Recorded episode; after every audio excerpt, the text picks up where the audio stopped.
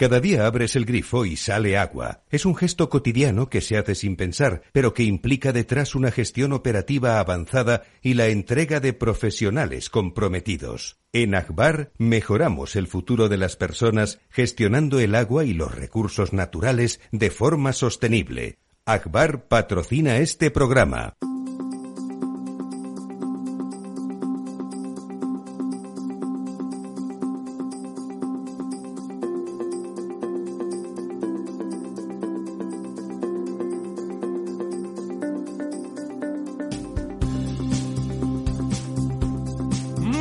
Días, amigas, amigos, don Diego. ¿Cómo está usted, don Lorenzo? Muy buenos días, por decir algo. Son buenos por la lluvia, pero qué tristones, ¿no? Las nubes Bueno, bajas. bueno, esos, esos pantanos ahí que ahora luego nos contará sí, sí, don sí, Diego. Luego don Diego nos dirá, pues no se han llenado. Es- o sea, que no es- entendemos dónde va la lluvia es cuando cae. necesario, pero bonito, bonito. Y un saludo grande a don Félix al otro lado de la pecera, porque hacía días que no lo veíamos y le vemos con buena cara y con buena salud. Digo yo, porque no se ríe.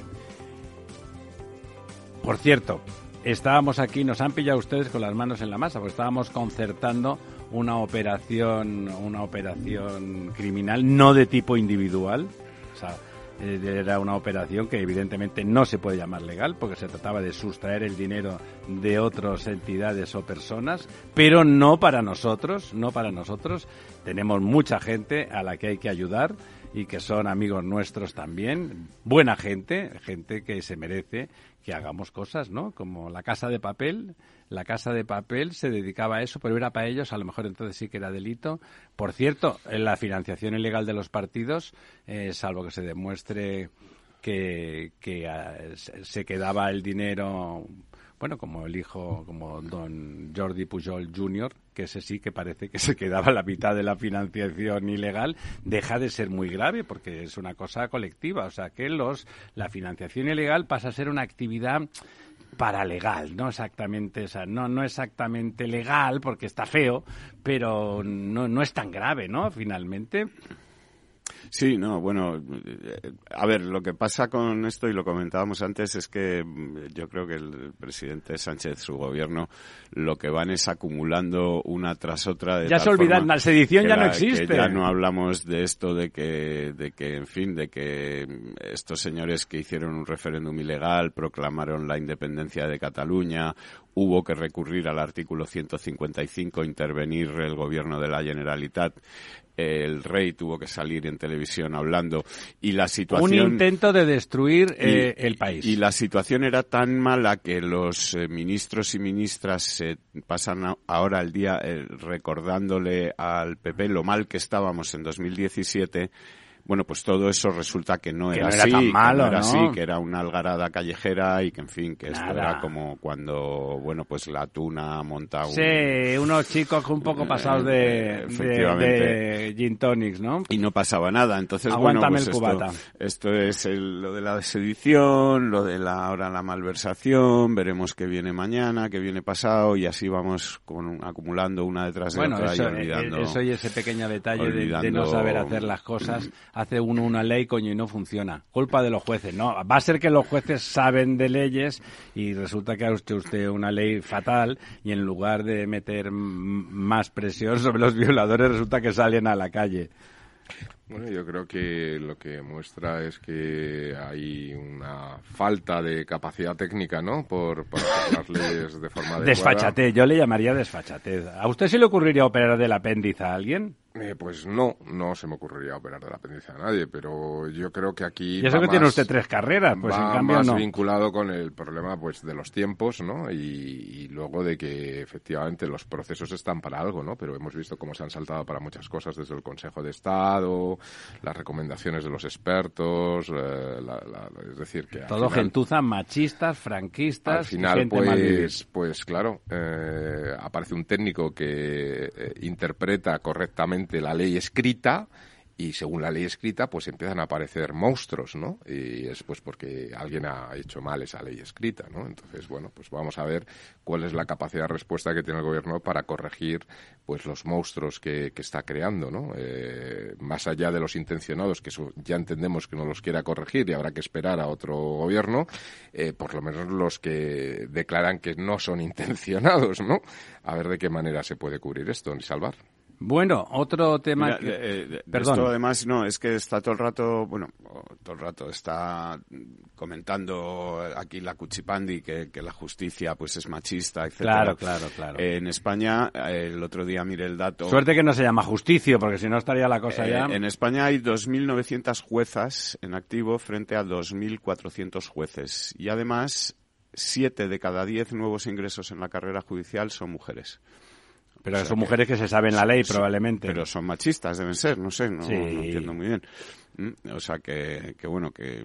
se- Porque un juez lo que tiene que hacer si la ley está mal hecha es eh, pasársela por el forro e interpretar lo que el ministro, ministra o ministre en su momento quería hacer, ¿no? Eso es lo que se supone que esperan estos señores y señoras de los jueces. No que apliquen la ley, sino que interpreten el pensamiento mágico que ellos tenían en el momento de elaborarla y redactarla. Bueno, si no fuera porque es tremendo para el Estado de Derecho, eh, se daría risa, ¿no? Pero no, no da risa, es, es tremendo. Porque lo mismo eso, eh, como decía don Diego, la sedición, que, que el, tema de la sedición es, es es brutal. Se hace una cosa a medida para que le aprueben unos presupuestos y se saltan la ley, pero ahí- ahí lo, lo corrigen todo, pero ya no existe. Estamos con la malversación. Resulta que robar hay, es gratis. hay intencionalidad, ¿no? Eh, que decir, en la modificación de la ley de las ediciones. Hombre.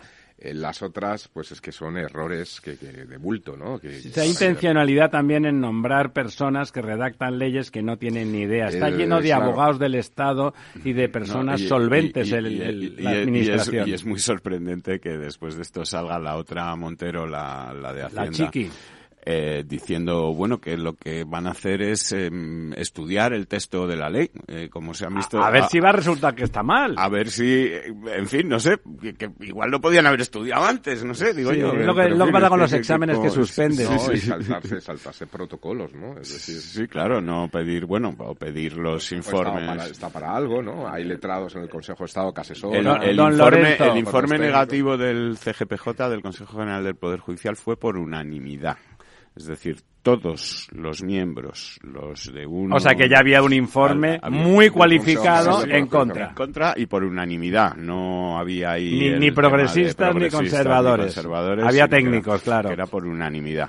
Entonces, Bueno, bueno, habría pues, progresistas y conservadores, pero todos técnicos. Y Claro, tanto, claro. El, el fallo es tan de bulto que no es Sí, ni sí. interpretable. Como, como, como habían puesto vaca con, con B en lugar de con V, pues habían dicho todos que estaba mal escrito. Machistas, reaccionarios, de todo. ¿Cómo se atreven, no? Bueno, hablando de, de, de, de reacción, porque al final los reaccionarios, pues, como diría Unamuno, son ellos.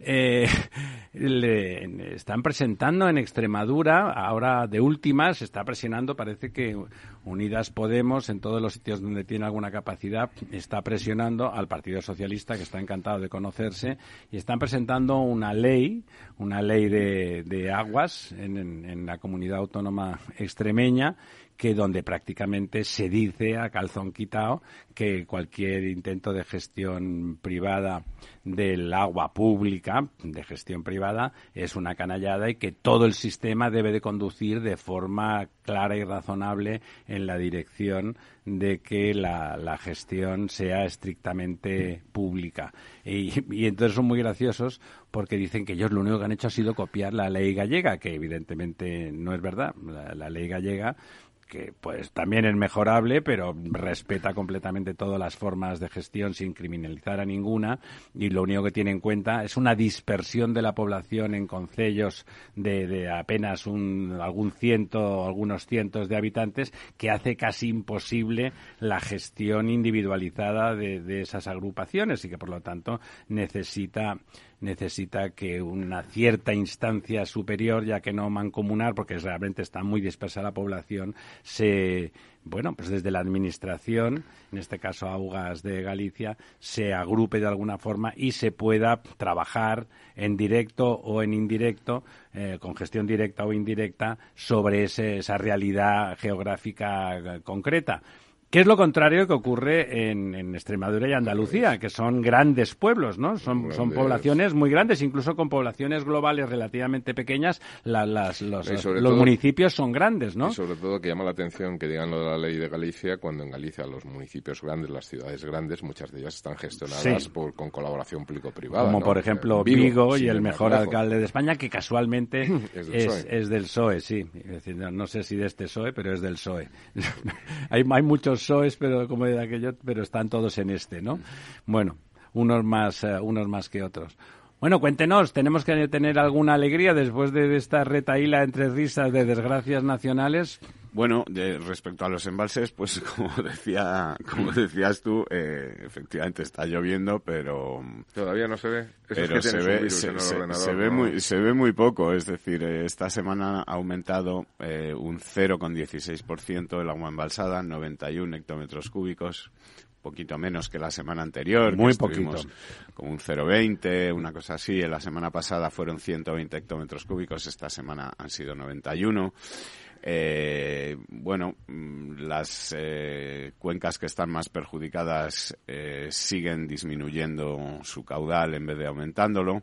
El Guadalquivir pierde esta semana eh, pierde un perdón, el Guadalquivir pierde muy poquito, pero pierde un par de hectómetros cúbicos y el Guadiana pierde también pues eh, cuatro hectómetros. O sea, aumenta poco, pero ellos lo que hacen es perder poco, pero que siguen perdiendo. Pero siguen perdiendo, es decir, que em, por cuencas eh, esta semana podríamos decir que el grueso de lo que se ha ganado se lo lleva la cuenca del Tajo, que aumenta un 74 hectómetros cúbicos. Se lo lleva casi todo, pues. Aumenta un 0,67 eh, y la cuenca del Duero que aumenta un 37 hectómetros cúbicos. El Ebro aumenta un poquito, 9, sube 3 hectómetros Miñosil y, y sube 5 hectómetros el, Júcar. Estas son de, de, las grandes cuencas, ¿no? Y como decíamos, pues pierde un hectómetro cúbico el Guadiana y 4 el Guadalquivir. El Guadalquivir se sitúa en el 18,57, eh, al borde ya de perder el 18% esperemos que, bueno la cosa pueda pueda mejorar un poco. Y hay alguna otra cuenca pues que también está en situación ciertamente preocupante como Cataluña interna que está en el 34% eh, la cuenca mediterránea andaluza en el 34 el Guadalete Barbate en el 21 eh, bueno pues son todo el ramillete de cuencas periféricas, digamos, están realmente mal y las dos grandes cuencas del sur también están peor todavía, ¿no? Porque están ahí en el límite entre el 18 y el 20. Efectivamente, las previsiones de lluvia pues son buenas, es decir, que en principio va a seguir lloviendo, va a seguir lloviendo por lo menos hasta el final de la semana, hasta el sábado el domingo. Eh, más allá, pues parece que, también hay posibilidad o probabilidad de que vuelva a llover, de que sigan empezando a entrar borrascas y de que, eh, en fin, la situación se mantenga en, eh, estabilizada como estabilizada y en que vaya llenándose o poco a poco llenándose los pantanos, pero como te decía o como os decía la semana pasada, a este ritmo eh, no vamos a ningún no sitio. vamos a ningún sitio, efectivamente. La, la cosa se va, se va a tornar muy complicada. Eh, en principio ahora se tienen que seguir llenando los embalses hasta el mes de mayo, es decir, es la tendencia natural. Bueno, lo que, pasa que... De todas formas, don Diego, yo creo que, eh, Ramiro, yo creo que tú nos podrías aclarar, estamos en la fase de esponjamiento, ¿no? O sea, quiero decir, cuando ha habido un periodo de sequía tan prolongado, las primeras lluvias lo que hace es que las absorbe el terreno y no, no las canaliza hacia escorrentías. bueno, depende del terreno. Se esponja hasta que se satura el terreno. Depende del terreno. cuando se satura el terreno es cuando ya se Tampoco es que tenga que estar eh, empapado para que el agua corra. Lo que pasa es que está lloviendo poquito, ¿eh? está lloviendo. Bueno, poquito. Hay zonas, en, en la Cune Valencia cayó un acumulo de 320 litros por... Eh, ¿Dónde? Al, lado del, al lado del mar prácticamente y por lo tanto se va al mar. No, y además eh, precisamente en esto que que cuenta o que dice Lorenzo de, la Comunidad Valenciana es precisamente lo que explica que la cuenca del Júcar sea la que está en, mejor situación con diferencia de todas las grandes cuencas con un 52% y que increíble, ¿eh? y que esté ahora mismo la cuenca del Júcar está muy por encima eh, está de, de, la media de los últimos 10 años, es decir, la media en este momento era de 1.200 hectómetros cúbicos y está ahora mismo casi en 1.800. Es fantástico. Un brindis por don Teodoro Estrella. Ahora mismo ahí en lugar de presas lo que necesitan son achique.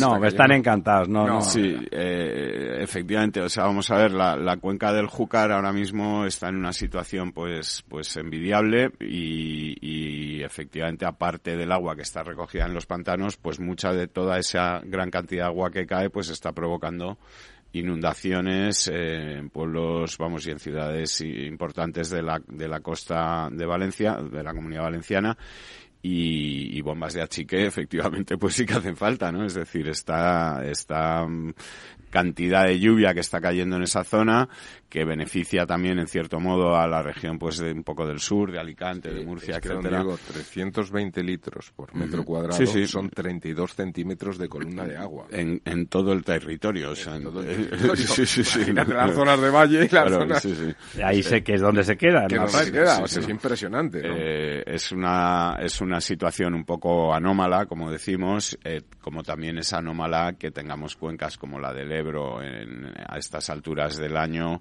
eh, pues en, en un 36%, ¿no? Un 35%.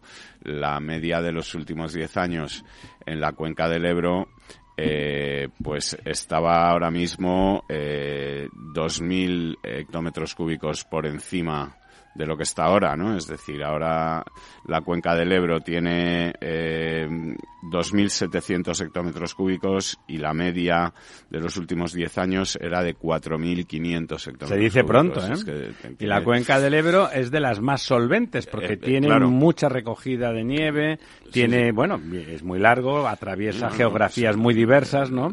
Bueno, para este fin de semana vienen las primeras nieves el gran río, con el pronóstico de las cabañuelas, ¿eh? El gran río español, de, en fin, de... El que da nombre, a, la península. y el río que siempre lleva agua, ¿no? Que, que eh, nadie recuerda pues que el Ebro se haya secado, deje de tener agua. En, algún, hay algún caudal, hay algún caudal mínimo de estiaje hace muchos, muchos años, décadas, hablamos de décadas, eh, desde que se tiene constancia, de que en el delta llegó a pasar en algún momento, bueno, el delta antes de entrar en el delta, porque ahí se abre, eh, 8 metros cúbicos por segundo, que es nada, ¿no? Es prácticamente seco para un, para un río que tiene un caudal medio de, de 300, para entendernos, o 350 hectómetros cúbicos, ¿no? O sea, en algún momento, algún año excepcionalmente, insisto, hace mucho, mucho, mucho tiempo, no sé si a principios del siglo XX, no recuerdo la fecha, pero hace mucho tiempo que estaba, realmente hubo un estiaje feroz, ¿no? Bueno, esas cosas pasan, pero ese número que acaba de dar don Diego es muy muy preocupante, ¿no? Eh, bueno, ¿qué pasa? Para que para paliar eso, como siempre que hablamos del cambio climático, estamos en la, la, la COP 27 que se está celebrando en Egipto eh, lo primero que hay que hacer antes de discutir si son galgos o podencos, como decíamos, eh, bueno, vamos a adaptarnos, ¿no? Vamos a correr mucho, pues somos conejos y como nos pillen, da igual si son galgos o podencos, nos van a, nos van a zampar por el cogote, ¿no? Eh, mientras discutimos, vamos a adaptarnos, ¿no? O sea, si pasa algo, vamos a ver qué tenemos que hacer. Vamos a regenerar toda esa agua urbana, con lo cual recuperaremos eh, un 15, un 20% de todo el agua que consumimos, la que sí podemos, porque la de la agricultura pues, no se puede recuperar prácticamente, pero la otra sí. Vamos a ponerla en valor, eso como se hace, con inversiones, con tecnología. Bueno, no con leyes como, como como la ley extremeña esa que pretenden sacar. Claro, ahí llueve sobre mojado. Ya en, en la Diputación me parece que es la de la de Badajoz tienen una empresa promovida por ese tipo de gente que se llama Promedio, donde básicamente consiste en que los fontaneros amigos de la familia hagan el trabajo y que, bueno, y que al final, pues, eh, no, no, pues, mejora tecnológica y aprovechamiento extra, poco, ¿no? La ley tiene, ayer se acababa al mediodía la presentación de enmiendas a la totalidad. Que sepamos, solamente se ha presentado la, una por parte de, del PP.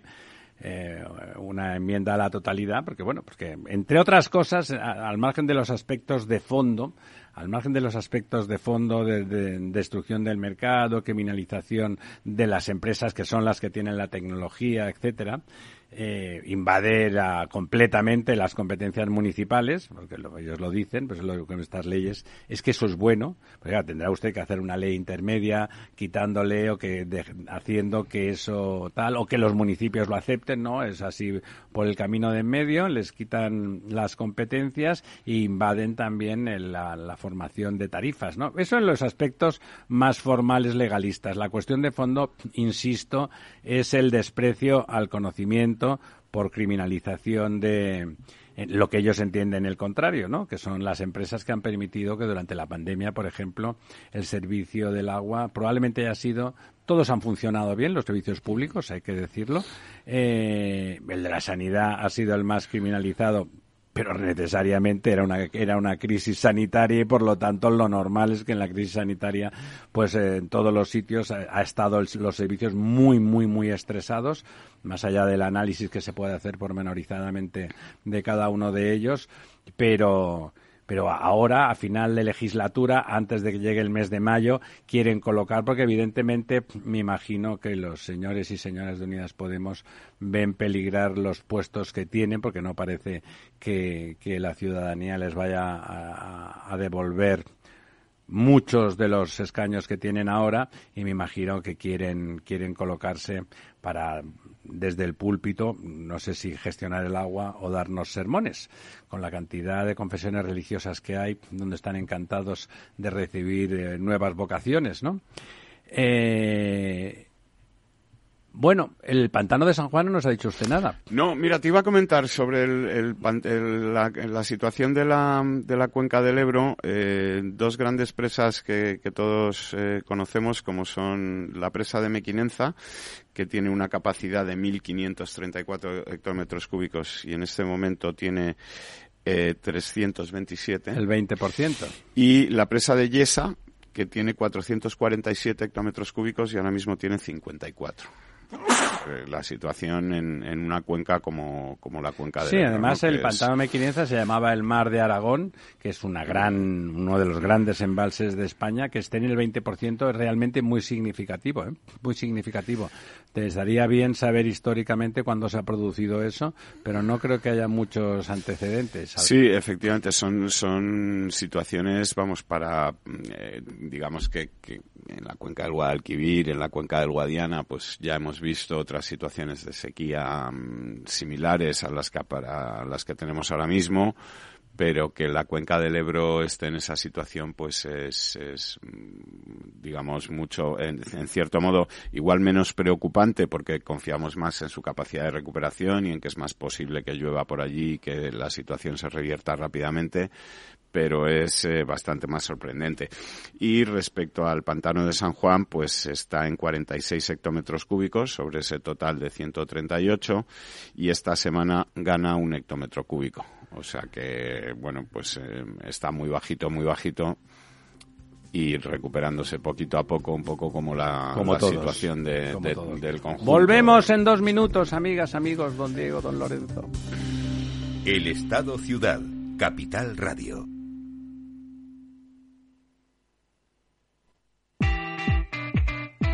La volatilidad de la energía y la apuesta por la sostenibilidad están acelerando la transición energética y digital. Madrid acogerá el 16 y 17 de noviembre el Smart Energy Congress, organizado por Enertic, donde se analizarán las claves de esta transformación a través de la tecnología y la innovación. Un mundo de retos y oportunidades. Inscríbete gratuitamente en el Smart Energy Congress. Te esperamos el 16 y 17 de noviembre en IFEMA.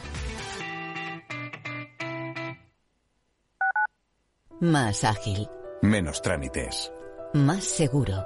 Más sencillo. La nueva ordenanza de licencias de Madrid agiliza los trámites con el ayuntamiento para la edificación de viviendas y la implantación de actividades económicas. Nueva ordenanza de licencias de Madrid. Pon tus proyectos en marcha. Ayuntamiento de Madrid. En la Comunidad de Madrid apostamos por un modelo energético más limpio y sostenible. Por eso ponemos en marcha el Plan Renove 2022 de calderas y calentadores individuales, para aumentar la eficiencia y reducir el consumo. Infórmate y recibe ayudas de hasta 350 euros para la sustitución de tu antigua caldera. Con este gesto, ahorras energía y proteges el medio ambiente. Comunidad de Madrid. Gráficas Naciones. Más de 50 años de experiencia en el sector de las artes gráficas. Apostamos por la última tecnología tanto en impresión offset como en digital y gran formato. Realizamos todo tipo de impresión. Tarjetas de visita, folletos, libros, vinilos, decoración y montaje de stands. Más información en el 91 629 2145 o en gráficasnaciones.es.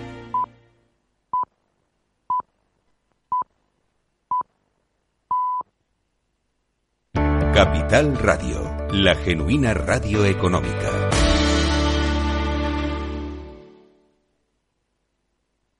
El Estado Ciudad, con Ramiro Aurín y Diego Jalón, en Capital Radio.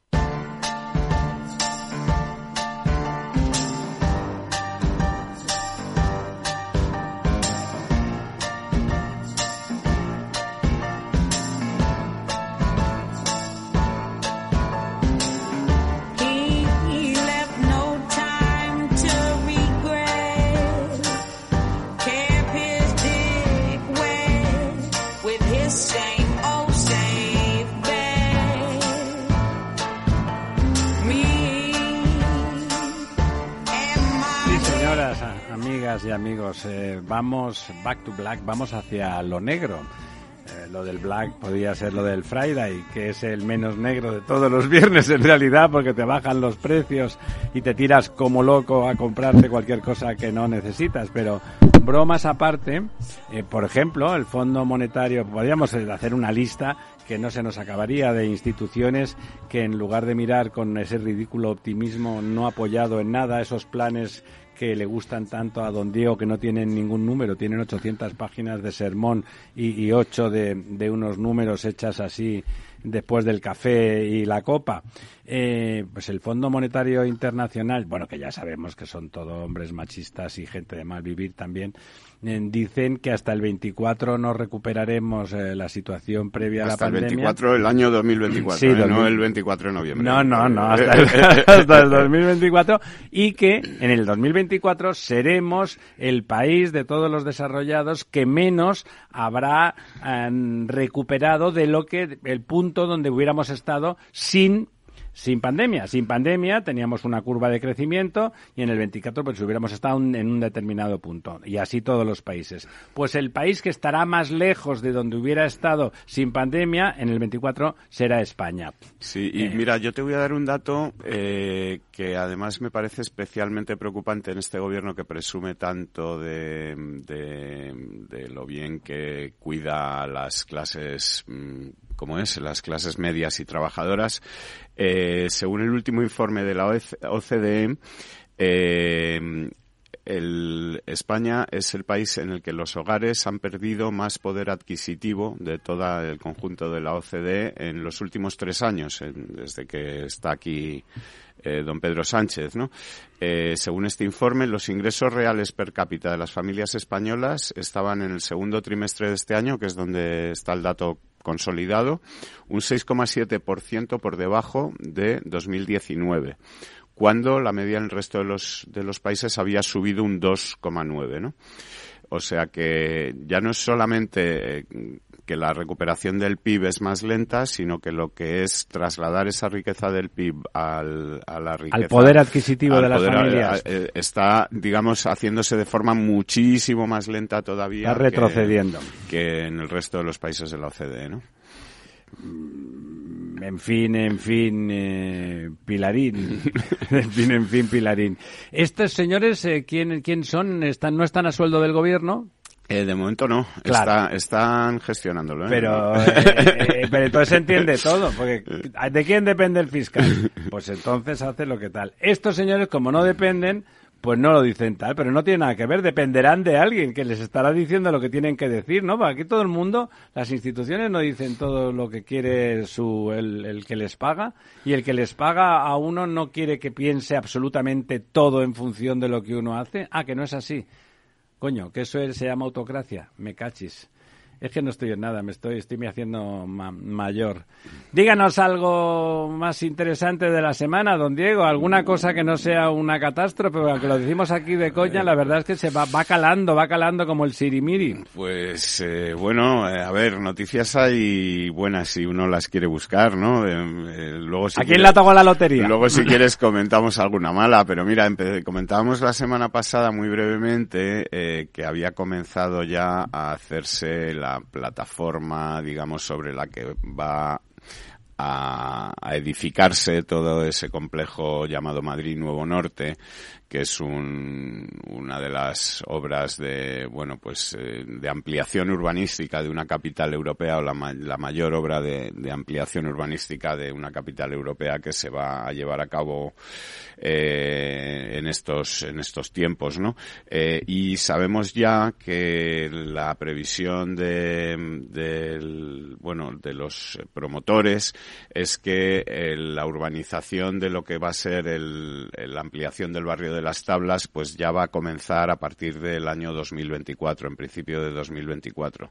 Ahora mismo se está poniendo en marcha, o sea, se- está ya ha comenzado ya esa construcción y el otro día pudimos ver a diversos ministros, pues ahí con sus eh, Raquel Sánchez, la ministra de Transportes, bueno, pues junto con otras autoridades, etcétera, con esos chalequitos amarillos y esos cascos que les gusta ponerse para hacerse las fotos, etcétera. ¿Van a hacer una mani como los franceses con los chalecos Eh, amarillos? donde se estaban ya colocando pues las primeras eh, pilonas, digamos, que van a soportar esa plataforma que va a cubrir toda la playa de vías eh, en el norte de la estación de Chamartín, sobre la que se va a construir pues ese inmenso desarrollo urbanístico llamado Madrid Nuevo Norte, que tiene pues eh, varias fases en las que se van a hacer pues una zona de, de nuevo negocio, vamos, de negocio, de oficinas con rascacielos en el que va a ir el mayor rascacielos de España, eh, con más de 300 metros, que va a superar A las cuatro las torres. cuatro torres y, por supuesto, a, a otros anteriores como la Torre Picasso, etcétera. Y, y, bueno, pues eh, yo creo que eso es una, por lo menos para la región de Madrid, una buena, una buena noticia, ¿no? Va a haber una zona, pues como te decía, un centro de negocios, va a haber esa ampliación de las tablas oeste, eh, va a haber una zona de San Roque, Tres Olivos, En la que se van a construir también eh, viviendas eh, tanto normales como de protección oficial. Eh, en fin, eh, un- una obra in- inmensa, importante, en la que están implicados pues tanto eh, el promotor como eh, Renfe, bueno, Adif, el Ministerio de Transportes, el Ayuntamiento de Madrid, la empresa municipal de transportes, el canal de Isabel II, la Comunidad de Madrid, en fin, eh, un conjunto de Todas las de administraciones, que están cerca de, del y tema. que me parece un buen ejemplo de que, hombre, cuando las cosas se hacen con cabeza, se hacen... eh, Ha costado, ¿eh? Sacar eso eh, adelante, por eso. Sí, ha costado, efectivamente, pero bueno... De eh, 30 años. eh, sí, efectivamente, pero creo que, que, bueno, A lo mejor es el momento oportuno, ¿no? Porque que demuestra que... Fíjate que, que se le está dando mucho, mucha, digamos, mucha resonancia mediática a la Operación Madrid Nuevo Norte, pero es más grande la operación que van de los desarrollos del este. O sea, toda la zona de Valdecarros. ¿Pero está en marcha? Sí, sí, sí, eso ya está en marcha. Son ciento y pico mil viviendas. Mientras que el Madrid Nuevo Norte, obviamente, tiene una componente simbólica que no tienen los desarrollos Claro. del este. Los desarrollos del este es tejido residencial, básicamente. y de una que- renta más baja. Claro, y mientras que el Madrid Nuevo Norte pues implica un elemento simbólico, edificios de gran tamaño. Alrededor de la Es- estación es de una- Chamartín. Es una estructuración de una city que nos permite, pues de alguna forma, eh, Se va don- no, Sí, igual bueno, se- y, eh, una inversión, eh, para que nos hagamos una idea, de 25.000 millones de euros, eh, con una creación de 350.000 puestos de trabajo. eh, Directos, indirectos. eh, sí, Sí, pero que hay más desarrollos que... ¿350.000? Sí, Que una de las cosas. solamente en la frase de construcción se habla de 200.000 puestos de trabajo. De verdad, qué barbaridad. Sí, entre directos e indirectos. Sí. De todas formas, pensemos que este, esta legislatura municipal, digamos, ha desatascado todos los procesos urbanísticos que habían en Madrid. Pues no está mal, ¿no? Pero vamos, no solamente no estaba mal, es que hasta junio de este año En Madrid una persona poco menos que cambiaba su cocina, los muebles de cocina, y ya casi tenía que hacer papeleos con el ayuntamiento. Hoy día uno puede em, demoler todo el interior de su casa o cambiar instalaciones y mientras no afecta nada común no necesita ningún papeleo con el ayuntamiento. Es decir, se está agilizando Bueno, y aparte, muchísimo. tiene sentido, ¿no? Si lo no cual es- tiene sentido. Es tu casa, ¿no? Sin, mientras no toques una pared maestra ni ningún elemento o elementos constructivo. estructural o elementos de, Claro. de instalaciones comunes, etcétera, ¿no? Pero que quiero decir que en este sentido ha habido una, una vocación por parte del, del Bueno, y- gobierno y una ejecución local de esa vocación. y luego una, una cualificación, digamos, eh, por parte de los técnicos o de las personas, una competencia por parte de las personas que lo han llevado a desarrollo, que en tres años, ni siquiera se ha agotado la legislatura, que en unos meses, se han desatascado todos los proyectos urbanísticos. Va una, Madrid, un- un- una ciudad, eh, eh, una smart city ecológica en el este también, al lado del metropolitano. Es decir, se están sacando proyectos de ciudad muy interesantes, aunque no sean tan simbólicos, insisto, Sí, no, claro, es que como no- ese Madrid no todo Norte es- que, no que- todo que es- pretende competir dentro de la Unión Europea pues con, con la Fayette. Con la ¿no? City, En- sí. en- en par- bueno, dentro de la Unión Europea con la Fayette y yo creo, porque en Alemania no hay ningún centro, ni, ni siquiera en, en Frankfurt puede haber una pequeña, pero no, No. aunque está el Banco Central Europeo. Está todo pero no hecho tiene más en ciudades pequeñas. El elemento como la Fayette sí, ¿no? En, en París y quizá, ¿no? Y luego la City, pero ya estaríamos fuera de la Unión Europea. Es decir, que realmente se convierte en un, en un punto de, de anclaje internacional muy interesante, claro que sí. Sí, bueno, pues, y además lo que te digo, que va a cambiar eh, la configuración de la ciudad, su, en fin, toda esa entrada por el norte va a crecer en varios kilómetros y, y vamos a ver dentro de unos años pues un Madrid muy distinto del que del que conocemos no y además seguramente pues eh, con toda esa edificación que se va a hacer de vivienda y de, y de oficinas, pues eh, seguramente esa es la, la forma mejor de, de bajar Más oferta, mm, claro. los, los precios y no como ocurre pues en otras Como eh, Barcelona. Bueno, ahí hay, ahí hay un, un tema que me gustaría comentar, si me lo Sí, permitís. claro. Porque volvemos un poco a, bueno, pues, a esta especie Porque de eso es un paréntesis breve para Sí. abundar en lo que va a decir usted ahora seguro. Porque esa operación del oeste, ha dicho... Del eh, este, Del del este de este, Madrid. eh, ahí mm, también ci- cientos de miles de viviendas. Sí. eh, Mucho más que en Madrid Norte. Quiere decir, por lo tanto, abundará más en esa oferta mucho mayor Sí, y en es lo que principio iba a incidir ahora. una A ver, presión, hay, ¿no? hay un pequeño problema que, que, que hay que empezar a analizar y que se tienen que enfrentar el poder político y lo que pasa es que como estamos en, en año electoral y, y hay tanto oportunismo político, pues Sí, te he un- visto, no me acuerdo. problema, ¿no? Pero en principio eh, gran parte de las viviendas que van en, en- también en Madrid Nuevo Norte, pero sobre todo en los desarrollos del este son viviendas de protección. El problema que tenemos es que en España los módulos eh, a los que estás obligado a vender las viviendas pues están condicionados y limitados en función del tipo de protección que tienen, ¿no? Y hay módulos que en estos momentos, con la subida que ha experimentado todos los costes de construcción y las subidas salariales, en los que directamente no se puede construir. Porque Cuando, aclare un poco para el profano, cuando habla usted de módulos, habla de superficie, habla de No, no, no. cuántas Módulo- unidades habitacionales. Módulo es a cuánto se puede vender precio, O sea, el euros, precio. el metro Pues cuadrado hable usted construido. castellano. Entonces, pues tienes módulos desde 1.500, 1.600 euros hasta 2.400. Metro cuadrado. por metro cuadrado. Entonces, claro, zonas eh, que no son premium, donde existe un módulo de 1.600 o 1.800 euros metro cuadrado, pues el constructor que tiene que construir eso eh, echa la cuenta para atrás y resulta que el suelo le, eh, tien- tien- tienen que pagarle por construir porque no salen las cuentas. Entonces, los módulos hay que actualizarlos con la subida del IPC, pero no solamente del IPC, sino del precio que ha subido los costes de construcción. Es decir, que lo que pasa es que, en un año electoral, si de repente la Comunidad de Madrid, quien define estos módulos, decide que el módulo de la vivienda de protección pasa de 1.600 a 2.000, pues se le echan encima que está subiendo el precio, encareciendo el precio de la vivienda. El problema es que como no se suba, nadie lo va a construir. Va a urbanizar todas esas zonas y se van a quedar las Sí, pero es un problema al margen del suelo, simplemente que los materiales valen mucho más Sí, caros. sí, subida de etcétera. los costes. El año O pasado sea, al subió- margen del suelo. Es el año, no- el año pasado subió en de media en España, que en Madrid fue más, un 23% los costes de construcción. Eh, en Madrid fue un 25 y pico. Y este año, en lo que llevamos de año, falta un mes, ya podemos, lo estimado es que se cierre en un 18%.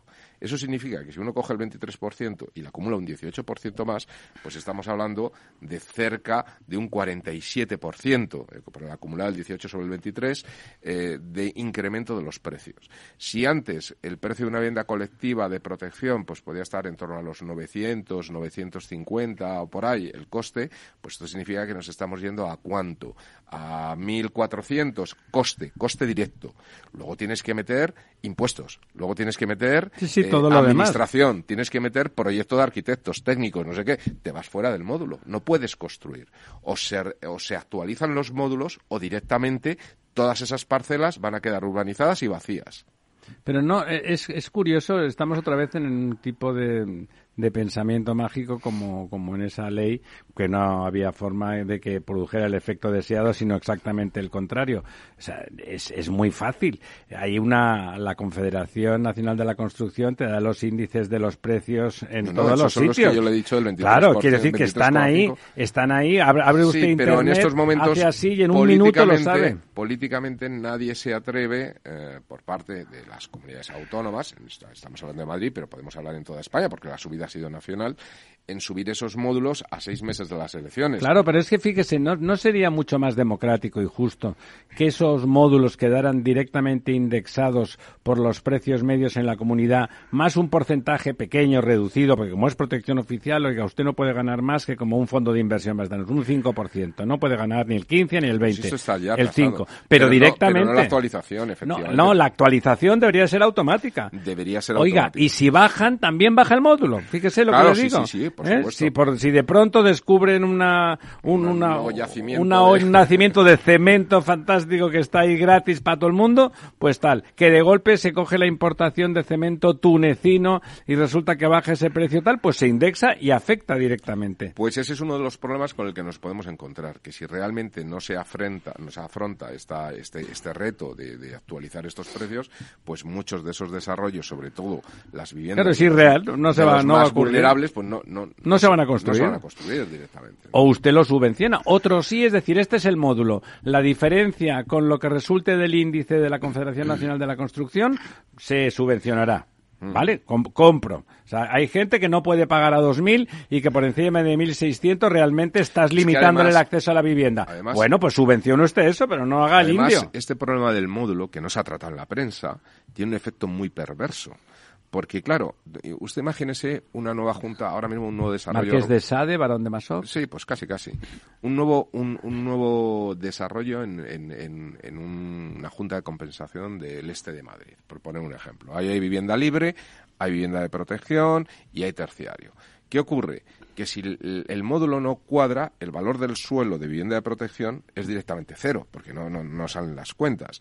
Claro, eh, eso significa que la- los costes de la urbanización que los asume el propietario del suelo inicial, que tiene un porcentaje de suelo libre, un porcentaje de suelo de protección y terciario, si no tiene salida la- el, el- el- De el de protección. protección, a la parte que la cubriría, tiene que repercutirlo en la parte que le queda libre, con lo cual el precio de la vivienda libre Aumenta. sube de precio por costes. Mientras Sí, que sí, si sí. subiera el módulo, también se regularía el precio de la vivienda libre, con lo cual es un efecto perverso tremendo. Estamos en una situación en la que se ha desarrollado mucho suelo, el ayuntamiento lo ha hecho francamente bien, porque ha desatascado problemas existentes, pero ahora nos Y no encontramos son con que- zonas donde hubiese búfalos, ni jirafas, ni nada, ¿no? bueno, algún algún burro sí que habría por ahí, ¿no? Eh, pero, pero claro, nos encontramos con el reto eh, de que ahora mismo, eh, bueno, pues un, un efecto exógeno, como ha podido ser una pandemia más seguido de un, un tema. de Bueno, un lo que toda la vida han sido cosas que pasan. Claro, eh, pues ha llevado a una subida de precios que realmente o nos enfrentamos a este problema o, o el precio de la vivienda se va a dar o se puede llegar a dar la, la paradoja de que se incrementa la oferta y se incrementa el precio. Bueno, no, que no es una paradoja, se incrementa el precio porque no están las cosas en el precio que deben. Porque la mitad del suelo no sale al mercado y la otra mitad tiene que repercutir todos los costes Insisto, lo que sí que hay que acabar asumiendo, es decir, ¿cuánto puede pagar eh, un no sé qué segmento de la población por una vivienda mínimamente digna? Mínimamente, pero mínimamente, con los metros cuadrados tal. Puede pagar tanto. Eso se puede analizar. Eh, resulta que el coste real actualmente, el coste está por encima. Bueno, no creo que ni a los liberales nos, nos moleste lo más mínimo que se, que se subvencione esa diferencia entre la capacidad real de pago y el coste que de golpe está disparado por motivos, porque además los, los materiales de la construcción se han disparado muchos por el, el problema logístico, por el problema, por muchos problemas, Eh, ¿no? costes de la La energía. energía, porque todo el acero se ha disparado de precio porque es intensivo en uso. también, Eso sí. es, tal, muy bien. O sea, se ajusta el derecho a la vivienda, que estamos de acuerdo en que es un derecho realmente, uno tiene derecho a tener un, un techo bajo el que vivir con dignidad mínima, pues vamos, vamos a ajustarlo, pero no destrozando el mercado al estilo de la señora Eso. Colau. Es que una cosa son los módulos y otra cosa es que puedan eh, establecerse mecanismos de eh, bueno pues de ayuda De cobertura accesos, a la gente que no fin. llega. Eh, eso es. Es decir, que, que son dos cosas diferentes. Está bien contener los precios. El, el- el mecanismo del módulo lo que hace al final es trasladar el coste de un suelo a otros suelos, que son los de vivienda libre, pero lo que no puedes es trasladarle el 100%, que es lo que está ocurriendo si el suelo no tiene viabilidad.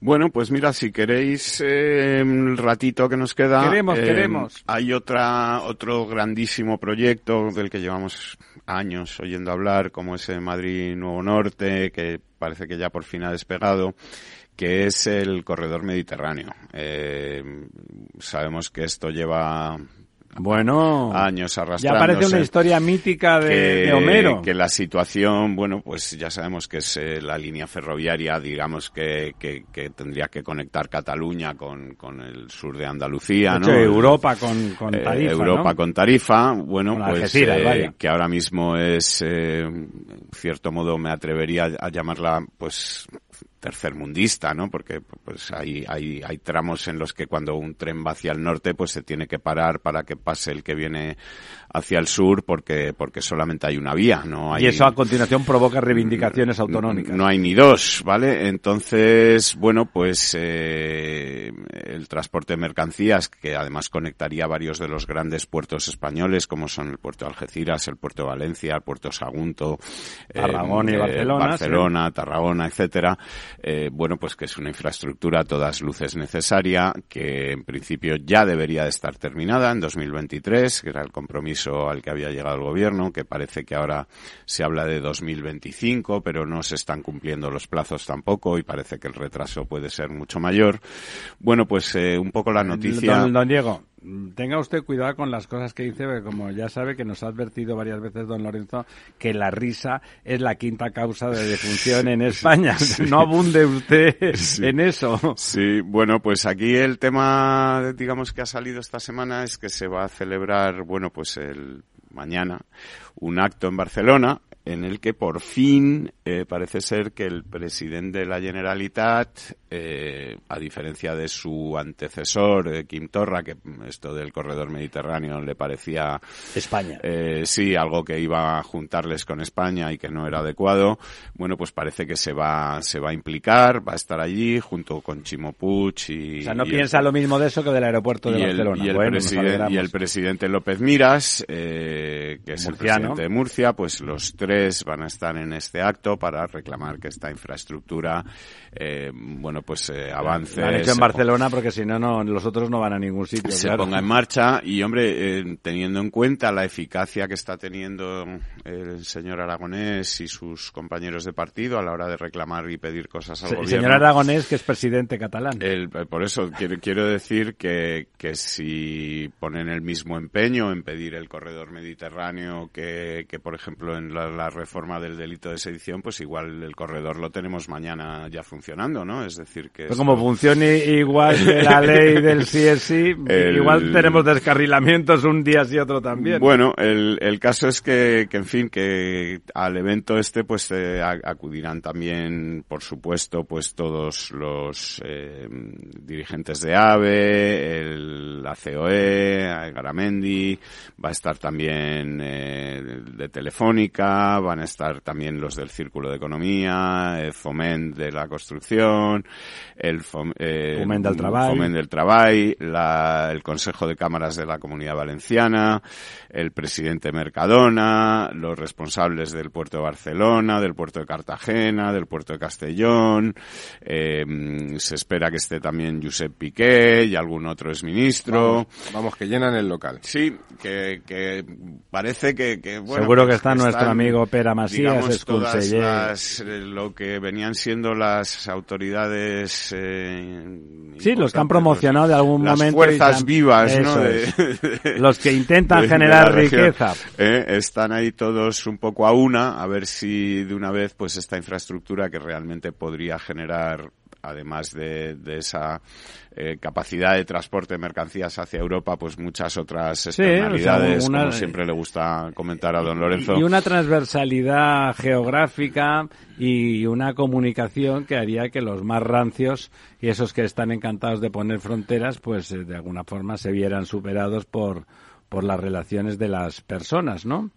Es gracioso que ahora que en Cataluña eh, sus datos económicos manifiestamente están en decadencia, todavía ves a alguna persona, nada, sencilla, o sea que no, además no tiene los dedos de frente como tantos, diciendo todavía que, que- que Cataluña mantiene el resto de España, ¿no? O sea, sí, No, y- no, ¿Con qué dinero? Y recordemos que además con todo esto del- de la lucha contra el cambio climático, uno de los grandes retos que es el transporte de mercancías, que digamos los camiones pues todavía no funcionan de forma eléctrica y es eh, complicado que vayan a, a poder hacerlo en los próximos años, un- una línea electrificada de tren pues sí podría transportar mercancías, eh, Sin duda. digamos con emisiones cero, siempre que, que tuvieran esa energía obtenida de, de fuentes renovables, que también es eh, otro reto, pero bueno, que, que el tras- desde luego desatascar las carreteras españolas, que el transporte por carretera mm, eh, ceda un poco de terreno al transporte Ferroviario bueno. pues sería Eh, conveniente. Además es una de las grandes asignaturas pendientes, yo creo que tiene que tiene España. ¿no? Antes, antes de acabar, pues, me acordaba ahora de unas declaraciones del señor Aragonés diciendo que, que en las condiciones de, de hace unos años no se hubiera podido plantear la inversión que va a hacer en, en, eh, se supone que hablaba de Cataluña, SEAT, o sea, o Volkswagen y tal. No ha caído en la cuenta de que Volkswagen se ha llevado la fábrica de baterías a Sagunto porque lo que va a hacer probablemente en Barcelona es cambiar los coches de gama alta por, por los coches más sencillos y por lo tanto van a tener, con si hay electrificación, que destituir y despedir a, a mucho personal. O sea, que, que lo que me hace gracia cómo se puede disfrazar la realidad y decir exactamente lo contrario de lo que va a pasar y a continuación decir que eso es bueno y ponerse la medalla, ¿no? Probablemente lo que sí que tiene razón es que si hubiese gobernado otro y de otra manera en Cataluña, a lo mejor eso, lo que de verdad va a pasar, a lo mejor no, no hubiera pasado. Amigas, amigos, es la hora de retirarnos. Esta noche les esperamos en La Verdad Desnuda. Tenemos muchas cosas de las que hablarles. Por cierto, el próximo día 23 hay elecciones en la COE, esas elecciones de las que nadie habla y que parecen, no sé, una cosa que no existe. Debe ser opacidad, opacidad de las instituciones en este país.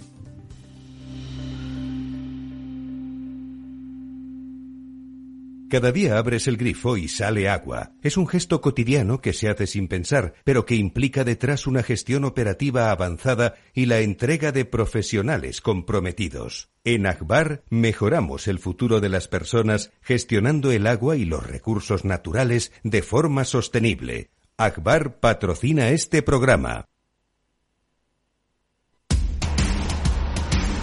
No pierdas detalle de todo lo que afecta a tus inversiones y a tu bolsillo. Toda la información en Mercado Abierto con Rocío Arbiza, de 4 a 7 de la tarde en Capital Radio.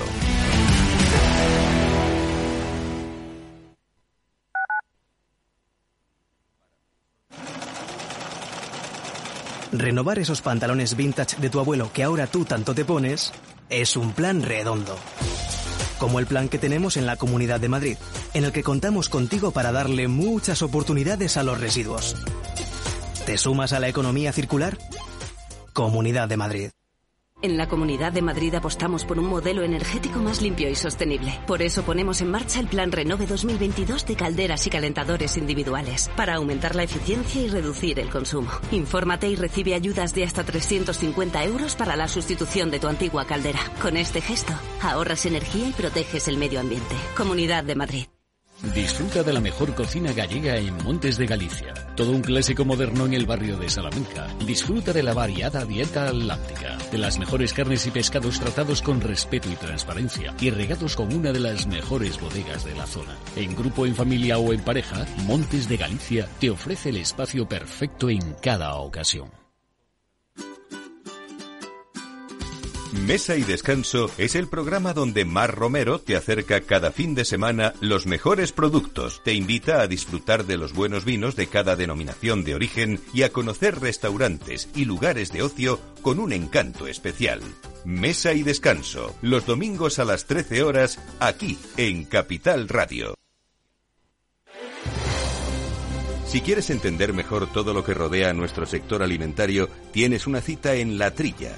Un gran equipo de especialistas te acercará a la actualidad económica y política desde el campo hasta la mesa. Conocerás sus principales innovaciones sin olvidar las producciones más tradicionales.